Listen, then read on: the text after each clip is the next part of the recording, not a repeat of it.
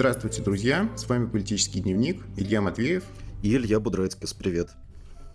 А, сегодня, как всегда, обсудим политические новости, дадим какой-то общий комментарий, а, поделимся общими соображениями о месте России в мире и о имперском начале в истории России – а прежде чем мы перейдем к нашим темам, хочу нашим слушателям еще раз напомнить, что мы с Ильей теперь часть редакционного коллектива сайта «После», «После медиа».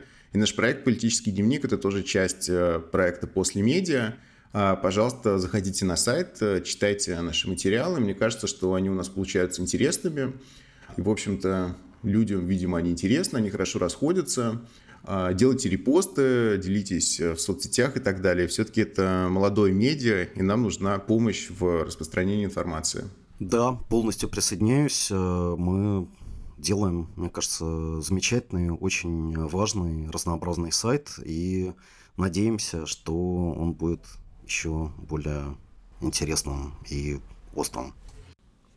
Хорошо. Наша первая тема сегодня – это внутренняя ситуация в России, как развивается российская политика, как Россия адаптируется к состоянию войны, в котором она находится уже несколько месяцев, на самом деле, к чудовищному состоянию катастрофическому, которого, по большому счету, невозможно адаптироваться. Тем не менее, российские власти вот предпринимают какие-то усилия, которые, на самом деле, совершенно не соответствуют тому моменту, в котором Россия находится. Например, несколько дней назад были такие новости, что в правительстве произошли а, перестановки. Дениса Мантурова, министра промышленности, сделали вице-премьером, одним из десяти.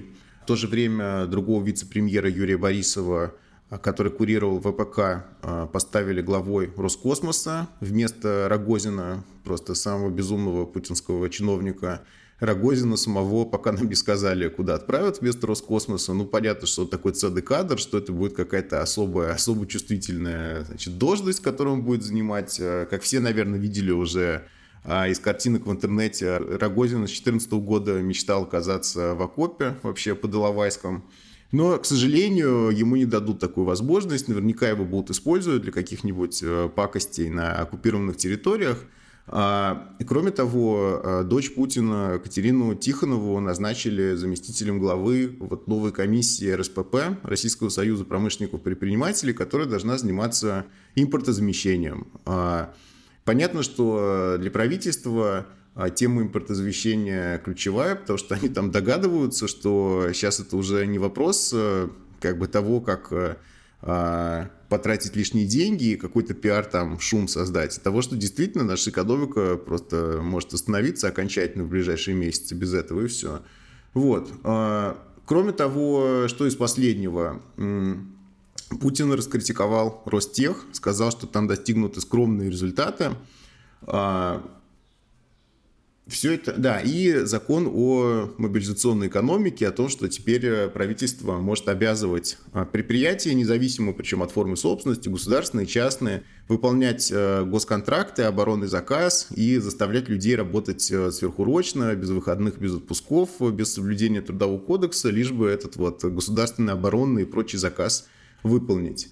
А, в целом, все это говорит о том, что, во-первых, происходит такое признание ошибок, что даже наверху, там, в Кремле, они не могут отрицать того, что российские ВПК и российская армия оказались не готовы к этой войне, и даже если почитать всех этих Z-блогеров про военных, они там бесконечно жалуются на то, что каких-то ключевых видов вооружений нет, и правительство начинает на это реагировать, э, пытаться как-то вот закрывать эти дыры, плюс э, общее состояние экономики, которое, вопреки всем этим бравурным заявлениям про то, что вот у нас экспорт какой-то энергетический очень выгодный, и что курс рубля укрепился, на самом деле состояние чудовищное, потому что зависимость от импорта была, никуда не делась, и э, как только этот импорт перекрыли, что дальше будет с производством, с экономикой, никто не знает, то есть будет все хуже, хуже и хуже. То есть, в принципе, осознание, что все очень плохо, оно там у них появляется, но в духе российской политической системы ничего, никаких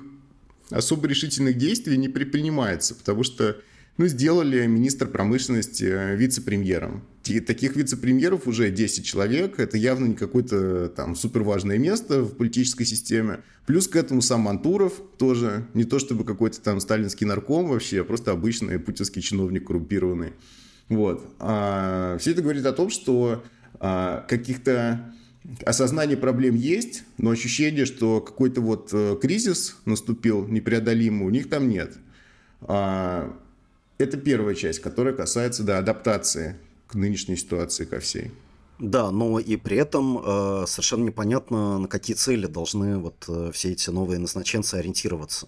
Э, потому что Россия постоянно как бы заявляет какие-то цели своей войны в Украине, которые друг другу противоречат, а, которые постоянно меняются. Да, вот совсем недавно Путин заявил о том, что вообще мы по-серьезному ничего не начинали.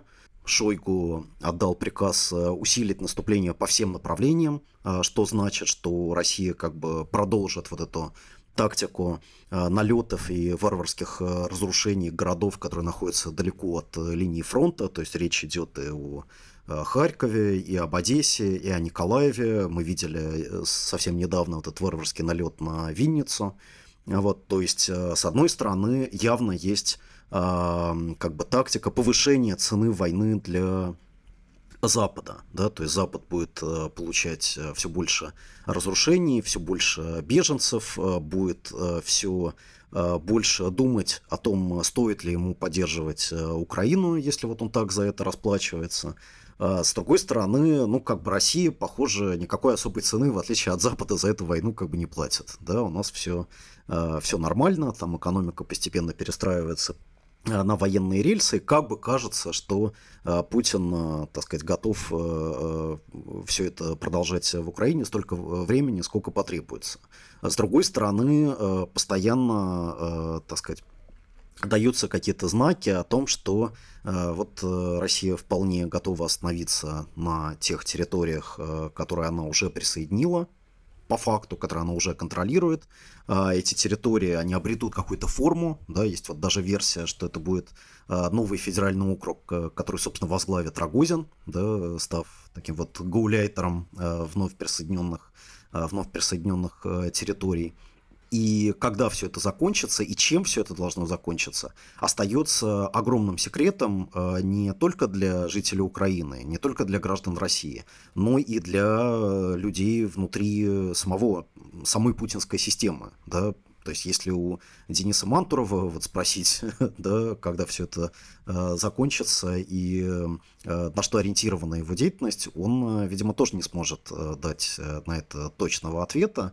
Потому что, ну, на самом деле его роль заключается в том, чтобы в текущих обстоятельствах, обстоятельствах, которые задаются решениями там, Путина и какого-то его ближнего круга, и с исполнителями вообще не обсуждаются, да, чтобы в рамках вот этих постоянно меняющихся обстоятельств находить какие-то, ну, типа, оптимальные решения. Да, то есть так э, происходило с начала войны, Э, со всеми правительственными структурами, да, которые просто поставили перед э, фактом. И так, видимо, будет э, происходить дальше, о чем вот свидетельствуют все вот эти правительственные перестановки.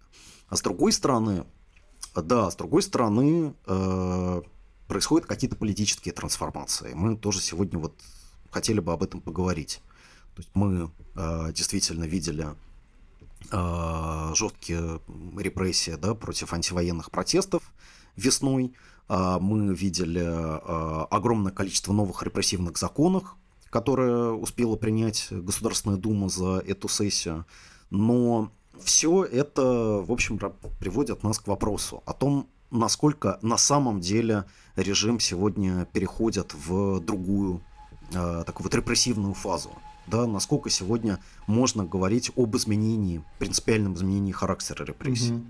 Потому что в политологии всегда был такой тезис, что современные авторитарные режимы отличаются не массовыми, а избирательными репрессиями, что вот эпоха как бы массовых чисток, она закончилась где-то в 70-х годах, российский режим не исключение, А, он, конечно, всегда умел проводить эти репрессии, но он тоже это делал избирательно, совсем не с теми цифрами, как там даже какие-то латиноамериканские диктатуры в 60-е, 70-е годы.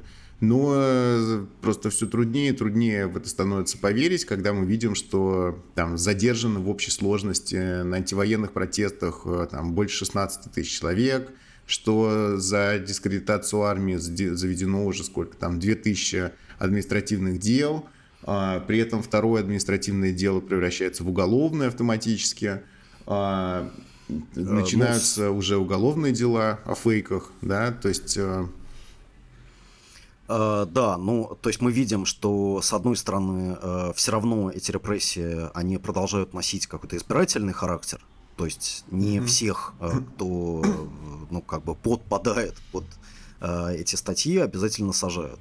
С другой стороны, мы видим, что просто количество во много раз выросло. Да, угу. и вот эти вот новые статьи, новые статьи, которые были приняты специально, чтобы задавить антивоенное э, движение, да, и подавить Э, антивоенные настроения в стране, а, они действительно очень популярны. Да, то есть э, вот э, сайт ОВД-инфо, он посчитал, что из всех, ну так скажем, политически мотивированных уголовных дел за последние полгода 38% это вот эти две статьи да, о дискредитации армии и о распространении фейков. А при этом другие статьи, да, там экстремизм, вандализм, э, демонстрация всякой там символики как бы неправильной. Все это тоже э, идет э, в ход, но э, при этом э, основная цель это э, запугать общество, довести его до той э, кондиции, когда уже никаких как бы признаков э, сопротивления, как бы нелояльности на поверхности вообще э, ви- видно не будет. Да? И на самом деле можно сказать, что эта задача, она как бы вот на краткосрочную перспективу, она как бы выполнена. Ну, да, выполнена, есть... да. Да и, в принципе, это дурное дело не хитрое, знаешь, в принципе, всех запугать и сделать так, чтобы любое выражение несогласия оканчивалось э, каким-то, какими-то проблемами, хотя бы административкой, а там уголовкой, в принципе, чем угодно, да, это же несложно, что эти люди безоружные, которые там в России живут, что они могут сделать вообще? Что они могут сделать? Э, количество силовиков у нас просто превосходит все разумные рамки, поэтому с репрессиями, да, вот наш режим отлично справляется. Я бы сказал, что здесь даже растерянности никакой особой нет – а, в отличие, например, от экономики и от э, там, экономической мобилизации, тоже там они скорее занимаются каким-то самовнушением, что, в принципе, все нормально, мы там протянем, э, еще как-то найдем какие-то новые рынки, будем добывать контрабандой себе все, что нужно для ВПК. Вот, то с репрессиями просто не решили проблему, и все. Вот, конечно, эта ситуация может поменяться, она может даже поменяться, мне кажется, в обозримой перспективе, потому что к осени, как мне кажется, начнутся еще более массовые увольнения. И во всех тех а, местах, особенно там в моногородах, где закрываются вот заводы из-за отсутствия западных компонентов, там а, все, кто в простое сейчас находится, их всех а, наконец-то уволят. Это уже сейчас происходит, но мне кажется, это будет все более активно вот после отпусков летних происходить. И тогда в этих моногородах вполне возможны экономические протесты. Их, конечно, можно все тоже там подавлять как-то силой, но просто это во многих сразу точках будет происходить. И это уже не какая-то небольшая группа там политически активных людей, которые готовы выходить на улицы, даже когда все их политические организации разгромлены. Как мы видели вот с антивоенным движением, когда некому заниматься мобилизацией, но все равно какая-то мобилизация была, несмотря на то, что там все штабы Навального закрыты, все, все какие-то независимые организации политические давно уже уничтожены, все равно вот кто-то на улице вышел. Но понятно, что ресурсы этого ограничены. А когда сразу одновременно экономический кризис начнется там во всем э, промышленном ржавом поясе, вот это другая уже ситуация. Там э, посмотрим, насколько у них получится недовольство населения как бы сдерживать. А то, что такой кризис начнется, мне кажется, это просто неизбежно, потому что ну, не может экономика нормально функционировать в таком режиме. Это просто невозможно. Когда никакого не то что сотрудничества международного, просто нормального вот взаимодействия с другими странами мира не происходит. Это все как бы не знаю, это, я думаю, чревато очень большими проблемами, такой вот турбулентностью экономической. Вот, так что возможны даже какие-то и протесты в России, но на экономической почве. Да, ну, конечно, протесты на экономической почве возможны, просто другое дело, насколько у этих протестов э, может быть какой-то политический потенциал.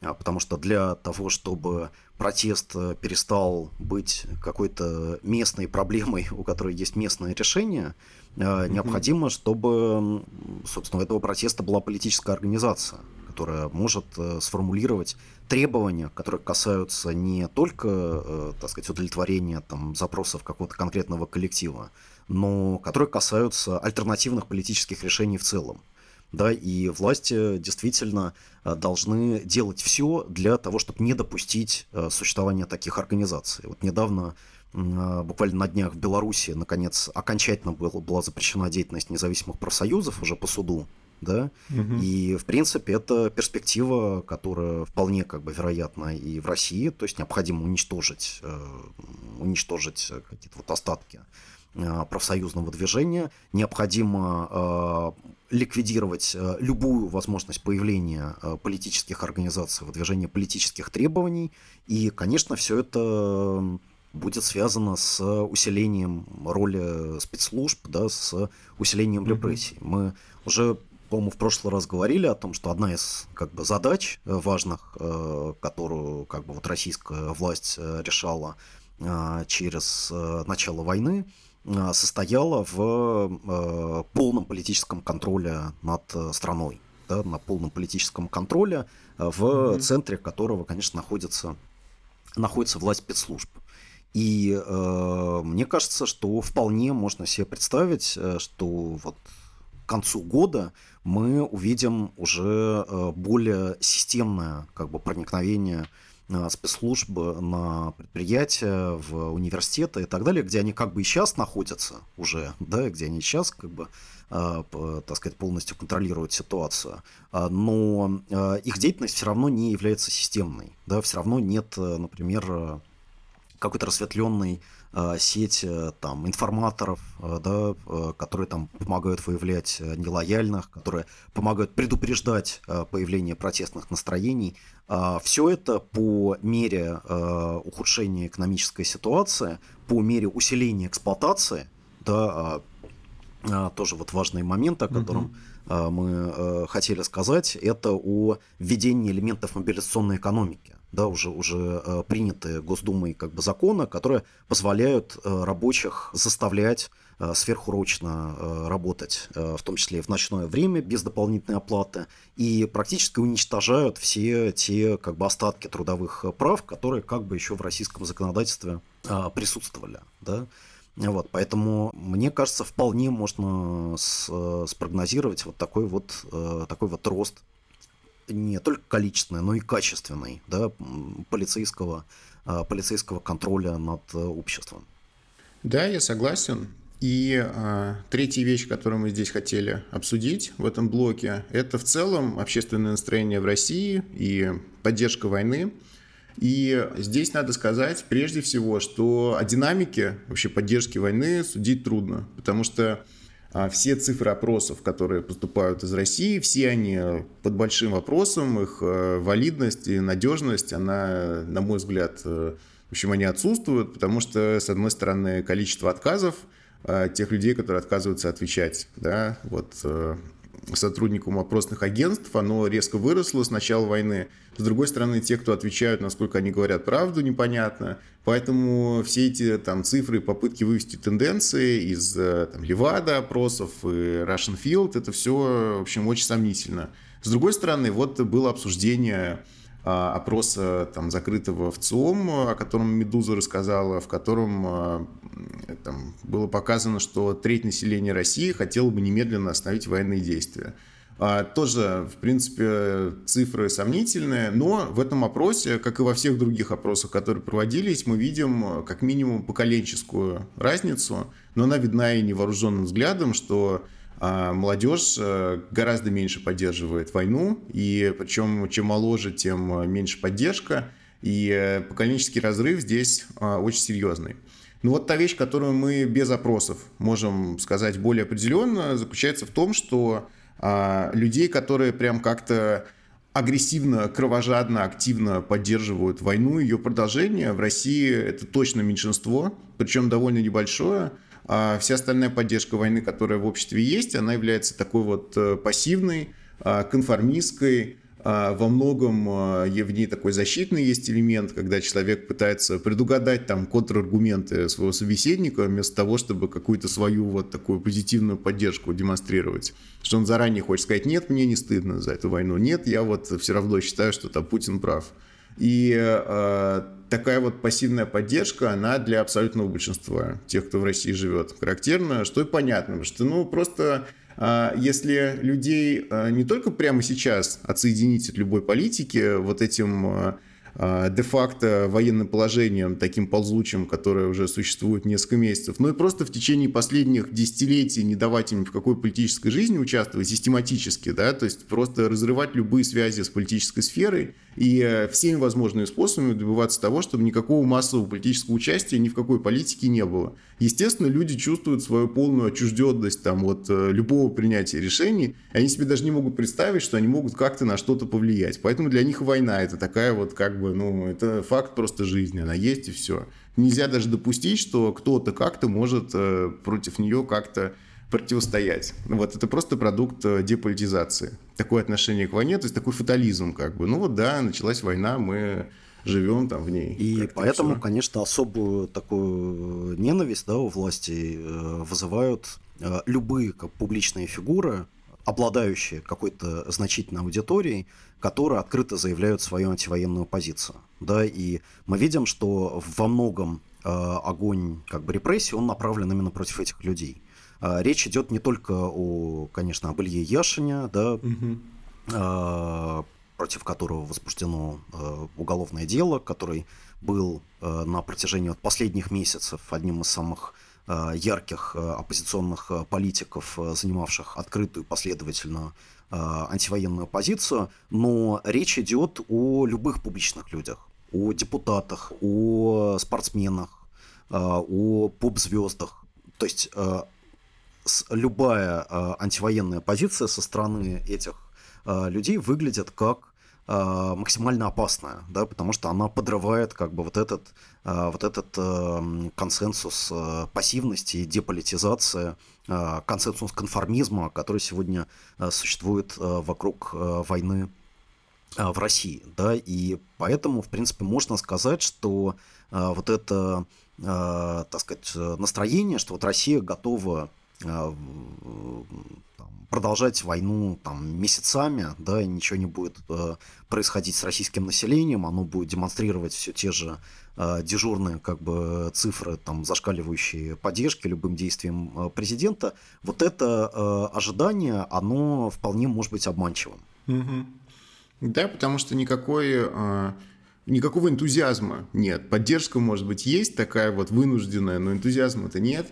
И в этом смысле действительно а, такие символические жесты и шаги, которые, например, Яшин совершил, они особенно важны. И вообще, честно говоря, ну, я, как я думаю, огромное количество других людей были там, восхищены его поступком, потому что надо просто честно сказать, что вот Илья Яшин а, как бы пошел в тюрьму, зная, что, скорее всего, это единственная опция, которая перед ним была, но вот он просто так а, решил сделать для того, чтобы сохранить как бы такую занозу да, для российского а, режима, что все равно кто-то будет не согласен, как ты этого человека не запугивай, и что ты с ним не делай, а он все равно будет продолжать э, говорить то, что он считает нужным, и агитировать против войны. И а, в качестве ну, такой вот э, моральной силы, которая может и других людей в чем-то убедить и дать им какую-то вот смелость свою собственную. Мне кажется, то, что Яшин сделал, это вообще очень важно.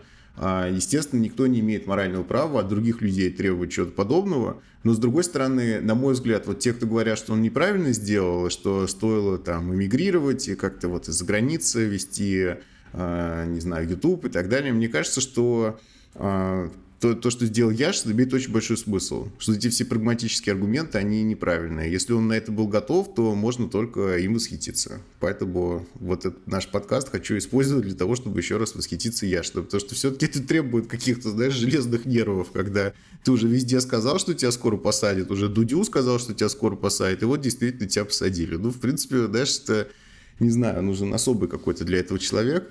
И, конечно, я уже давно слежу за российской политикой, а я что тоже в российской политике уже сколько лет, 20, да, со своего совсем юного возраста. И как-то вот 20 лет назад трудно было представить, да, что все вот так обернется. Но, тем не менее, он вот так вот себя показал что может только какие-то позитивные вызывать ощущения. Да, конечно, и при этом мы должны помнить, что в России остается большое количество активистов, э, большое количество несогласных э, с э, преступным вторжением в Украину людей, которые, которые не молчат, да, которые что-то делают, угу. и которые, в общем, находятся в постоянной зоне риска. И вот эта зона риска, она, к сожалению, в ближайшее время она будет увеличиваться. Вот, поэтому, конечно, одна из целей нашего проекта быть площадкой, на которой мы будем рассказывать об антивоенном движении э, в России, о его проблемах, о необходимости солидарности с этим движением. Вот. И, конечно, мы э, в этом видим свою важную задачу. Да, ну и одна из тех вещей, которые по-прежнему могут делать э, люди, которые не согласны с происходящим, это поддерживать политзаключенных, жертвовать деньги на организации, которых поддерживают, писать им письма, что мне кажется сейчас особенно важно, потому что, как мне кажется, поток этих писем а, сократился из-за войны, а они точно так же нужны тем людям, которые сидят, как и раньше. И мы к этому призываем всех наших слушателей. Хорошо, на этой не очень оптимистичной ноте мы завершаем наш внутриполитический блок и переходим к более отвлеченным, но от этого не менее важным вопросом, то, что мы хотели обсудить во второй части нашего подкаста, это э, имперское наследие в широком смысле и та странная историческая траектория, которую проделала Россия, ее реимпериализация после того, как, казалось бы, э, не только Россия должна была перестать империей, да и, в принципе, время империи должно было пройти. А как это вообще понимать, откуда это взялось? И когда я об этом размышлял, у меня ну, появилась такая мысль или рассуждение, конечно, там, на научную концепцию это не тянет, но тем не менее, а, мы можем в целом заметить, что 20 век был э, не очень дружелюбным веком по отношению к империям, потому что в Первую мировую войну а, прекратили свое существование главные континентальные империи, а, османская, российская, немецкая, австро-венгерская – после Второй мировой войны а, прекратили свое существование колониальные империи. И, в принципе, казалось, что век империи закончился. 20 век – это век конца империи. А, из этого правила было два главных исключения. С одной стороны, Соединенные Штаты, которые являются странным таким вот образованием, которое не является империей в том смысле, что у нее нет колоний в прямом смысле, да, таких вот зависимых территорий, и э, без этой асимметрии метрополии и колонии империю все-таки нельзя себе представить. Хотя на самом деле какие-то политические исследователи возразят и скажут, что у США есть колонии, какие-то территории типа Пуэрто-Рико, в принципе, можно и колониями американскими назвать. Но глобально, конечно, на фоне военной мощи США, на фоне размера американской армии, на фоне всего участия США в конфликтах по всему миру, колонии у нее, у этого государства действительно нет. С другой стороны, были изобретены какие-то новые способы и контроля над территориями, экономического прежде всего, и того, что марксисты всегда считают главным признаком империализма, это неравноценный обмен, эксплуатация колоний, извлечение там из них ресурсов, э, не знаю, создание рынков зависимых. Это все США тоже проделывают. В этом смысле они какие-то признаки империи сохраняют, но в таком измененном ключе.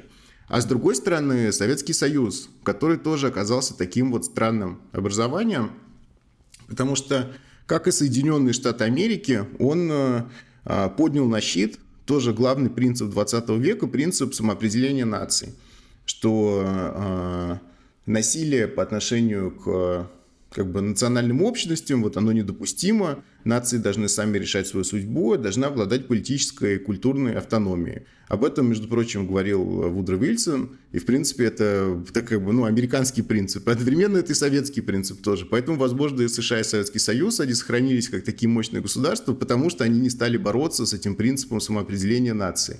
Но Советский Союз отличался от США тем, что, с одной стороны, он этот принцип самоопределения нации постоянно декларировал, а с другой стороны он все равно сохранил территорию, а, фактически близкую к территории Российской империи. Вот эта логика территориальности, в отличие от США, она в Советском Союзе а, сохранилась. А, причем эта территориальность, она имеет имперские черты еще и в том, что как бы, территории удерживали силой, вплоть до военного вторжения в те территории, там, Восточном блоке, в те страны, которые не хотели быть частью Восточного блока и хотели, не хотели быть зависимыми от Советского Союза.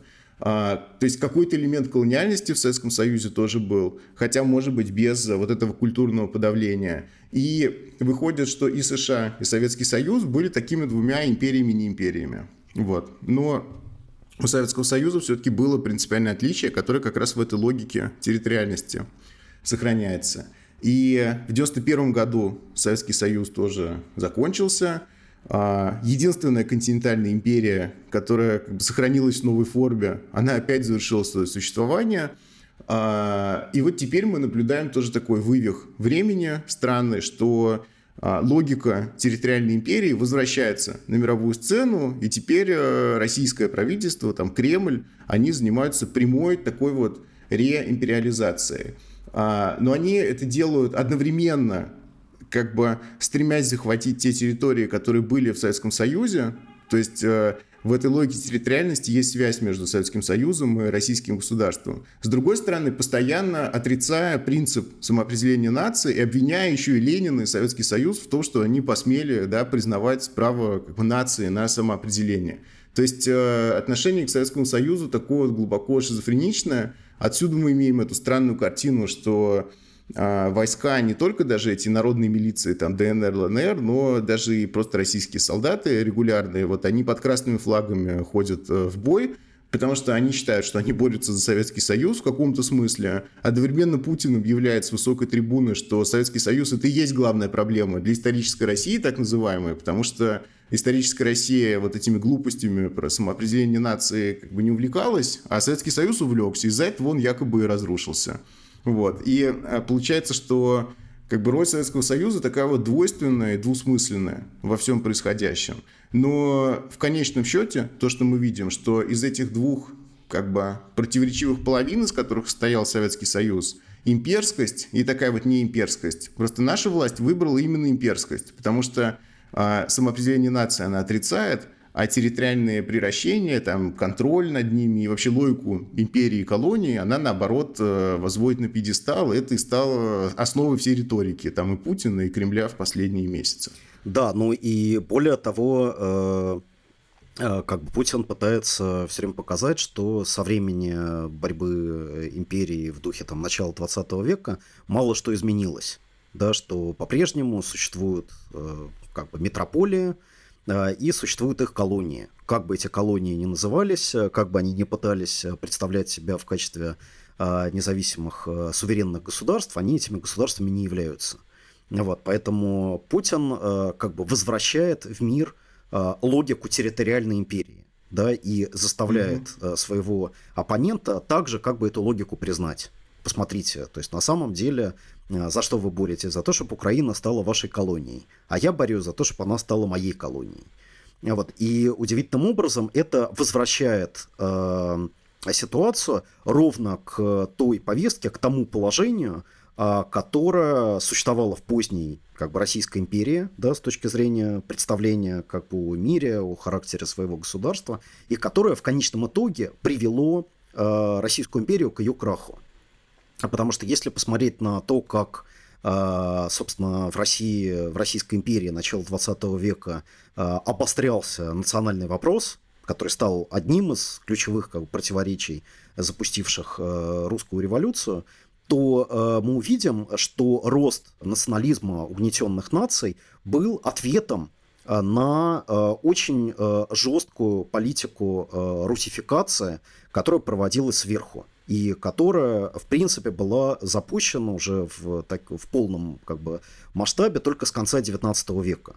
Вот. Вообще, кстати, у Российской империи такие классические как бы колонии, да, э, которые по своему устройству копировали практически управление Британской Индией, они появляются только в конце XIX века. Это Средняя Азия. Да, то есть среднеазиатские страны – это просто ну, как бы вот классические колониальные классический колониальный режим, который ничем там от британского и французского колониализма там в Африке или Индии как вообще не отличим, да, который создавался как их калька. Вот, поэтому давление на национальные окраины, попытка навязать всем русскость как бы в качестве какой-то вот общей Э, общей идентичности. С одной стороны, была э, ну, как бы необходима э, империи для модернизации, да, была необходима для того, чтобы создать э, единообразный э, государственный, э, государственный аппарат, единообразную систему управления. С другой стороны, это единообразие или попытка навязать это единообразие, она и встречала все больше сопротивления на местах, которое в конечном итоге привело к к революционному подъему и к Э, восстанию э, окраин э, против периферии, которое, собственно, было одним из ключевых как бы, элементов гражданской войны в России да, там, по, по, по, после 17 года.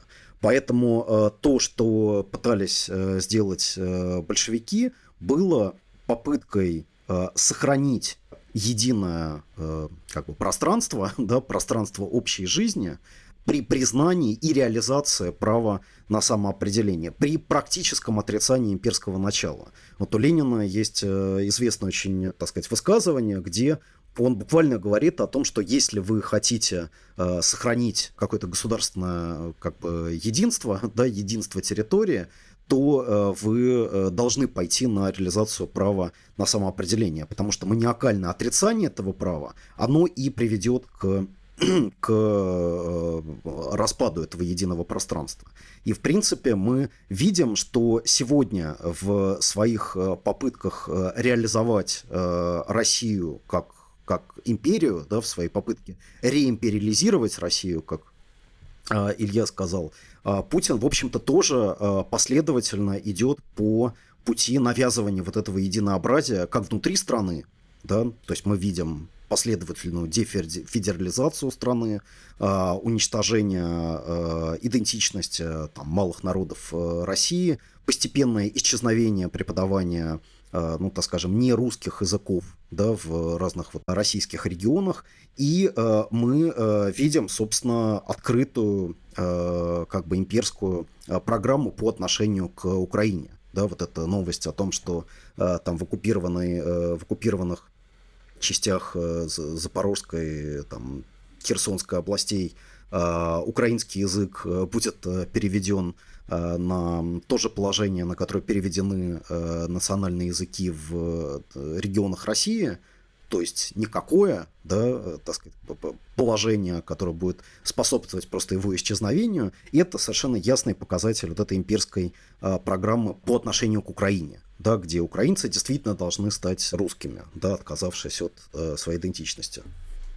Да, мне кажется, что э, опыт Советского Союза э, должен нас научить, и мы должны просто признать э, тот факт, что э, как бы идеологического такого там, повторения или возвышения этого принципа нации на самоопределение, его мало, потому что он превращается в итоге, в конечном счете, в бессмыслицу, если нет при этом, э, собственно, политической автономии. То есть э, э, просто так повторять о праве нации на самоопределение бесполезно, если при этом внутри страны, внутри Российской Федерации не будет настоящих федеративных отношений, в которых действительно существует даже не просто автономия субъектов там, федерации, а равноправные отношения между центром и регионами. Потому что вообще определение федерации говорит о том, что федерация невозможно, невозможно односторонние действия. Центр не может односторонне ничего регионам навязывать. Вот до тех пор, пока не будет настоящей политической федерации, да, просто риторика самоопределения нации не будет работать. Как в Советском Союзе, который в итоге, несмотря на эту риторику, все равно стал как бы а, иметь эту тенденцию к имперскому началу.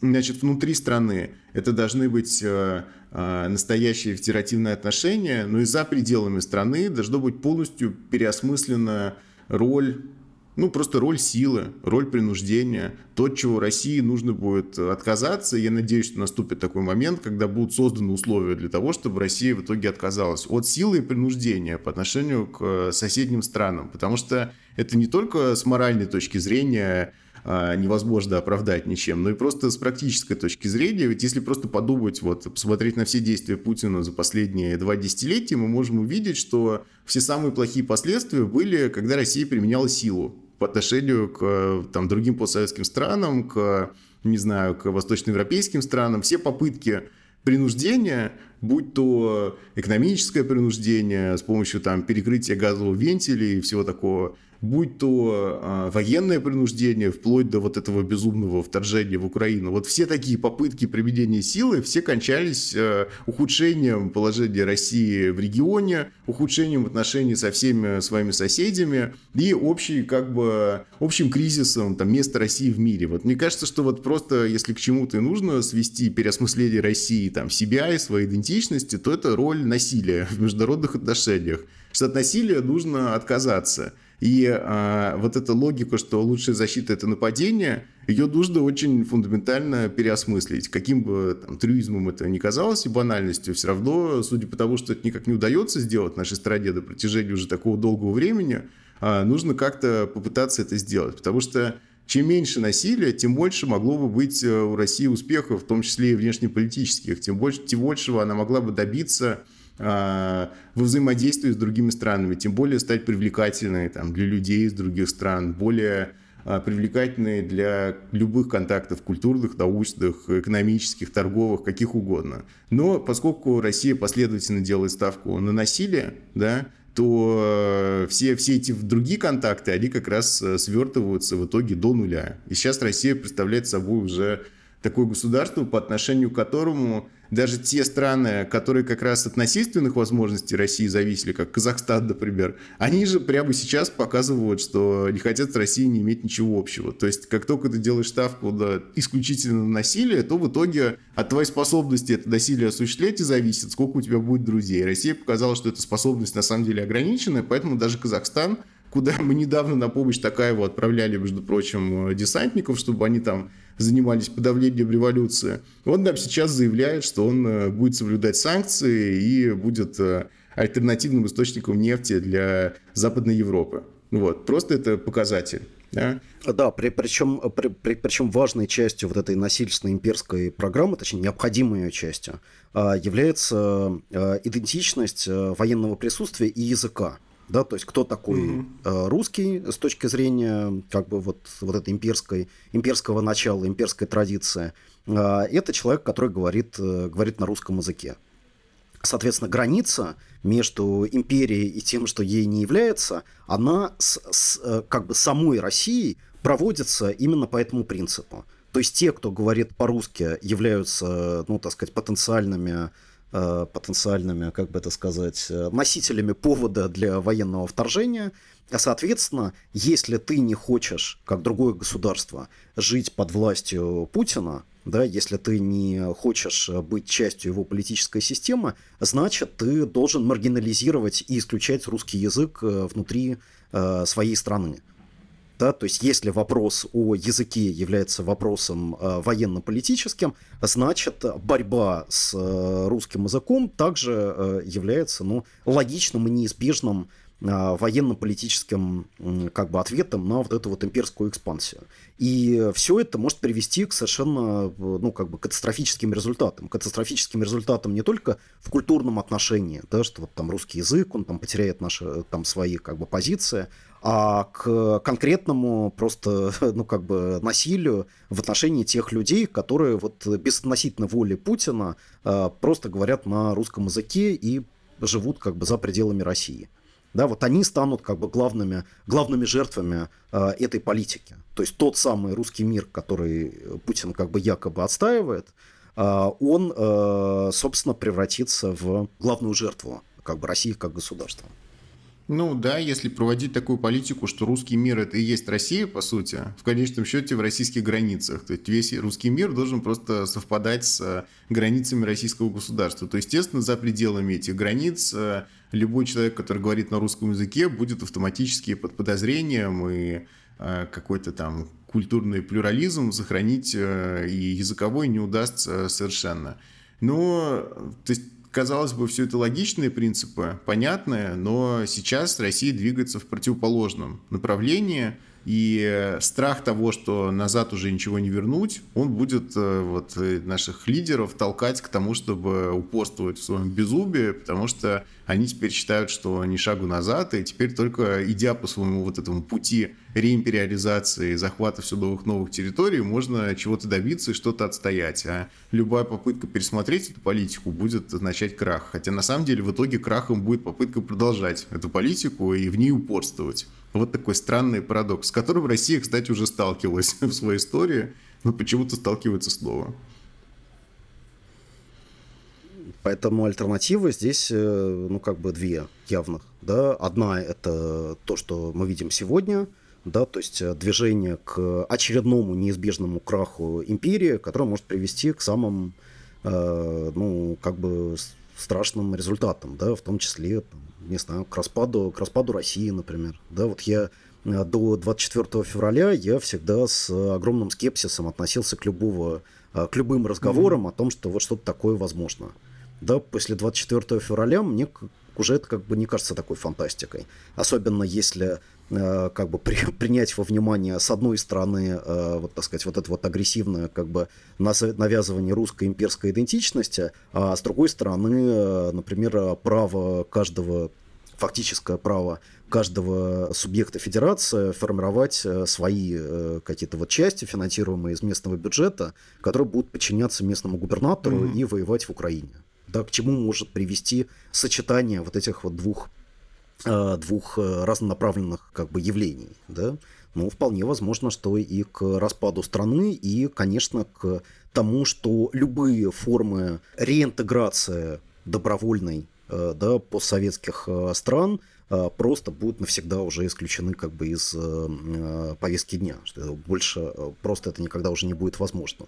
Вот. И другая альтернатива – это изменение, конечно, э, режима в самой России, политические изменения в России, которые приведут к переосмыслению места России в мире, э, о котором говорил Илья, да, о, э, об, о, о принципиальном отказе от э, насилия во внешней политике, об отказе от э, имперских э, претензий, и э, именно это создаст или может создать э, возможности для э, плюралистической, основанной на э, признании права на самоопределение политики, которая окажется способна в какой-то форме сохранить ну, такое вот единство России и, возможно, единство какой-то части постсоветского пространства. Да, вот на этой программе, которая кажется одновременно утопичной и абсолютно необходимой, мы закончим наш сегодняшний выпуск. Спасибо большое, что слушаете нас, что остаетесь с нами. Распространяйте наш подкаст, а, читайте материалы после, распространяйте эти материалы тоже. Спасибо, что вы с нами. Пока. Спасибо, пока.